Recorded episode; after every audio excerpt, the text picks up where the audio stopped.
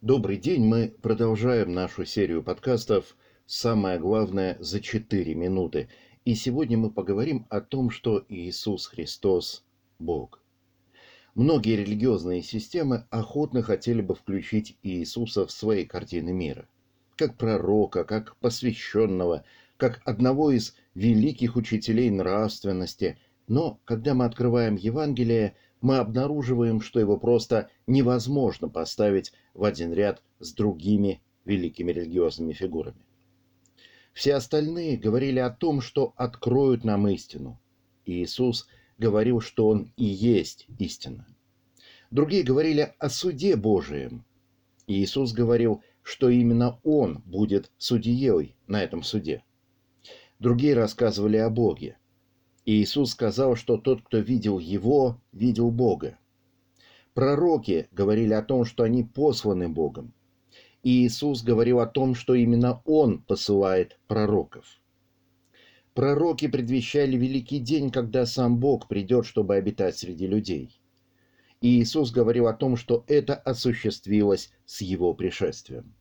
Иначе говоря, Иисус в Евангелии говорит о себе как о Боге сошедшим с небес. Учение о его божественной природе пронизывает весь Новый Завет. Как, например, говорит Евангелие от Иоанна, «В начале было Слово, и Слово было у Бога, и Слово было Бог. И Слово стало плотью и обитало с нами, полное благодати и истины. И мы видели славу Его, славу как единородного от Отца». Слово, которое было Бог – стала плотью, то есть человеком. Церковь называет это событие боговоплощением. Предвечный Сын Божий, не переставая быть Богом, воспринял на себя полноту человеческой природы. Иисус Христос есть совершенный Бог и совершенный человек. Здесь нам важно подчеркнуть, насколько поразительным было и остается это возвещение. У людей всегда были разные представления о божественном. Для язычников богов было много, и они не были ни всеведущими, ни всемогущими, ни даже благими. Граница между миром богов и миром людей была нечеткой. Боги могли вступать в связь с земными женщинами и иметь от них детей, особо выдающиеся люди могли переживать апофеоз, то есть становиться богами.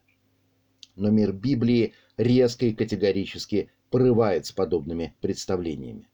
Существует только один Бог, Творец всего существующего, неба и земли. Этот Бог святой, то есть абсолютно иной, отделенный. Между ним и тварным миром лежит пропасть. Можно попробовать прибегнуть к аналогии, помня о том, что любая аналогия хромает. Представьте себе роман со множеством персонажей. Например, «Властелин колец» Джона Толкина. В нем есть существа таинственные, загадочные, прекрасные, иные по отношению к людям. Например, эльфы. Но все они внутри романа. А вот автор, сам Толкин, вне его. Он не входит в список персонажей. Он качественно иной. Он, в отличие от персонажей романа, обладает реальным бытием. Так и Бог Библии ни один из богов и ни одна из сил, действующих в мироздании, пусть и самая великая, он иной. Он создатель всего, как автор, создатель романа или композитор, создатель симфонии. И вот в Иисусе Христе Бог принимает на себя человеческую природу. Автор поселяется между своими персонажами.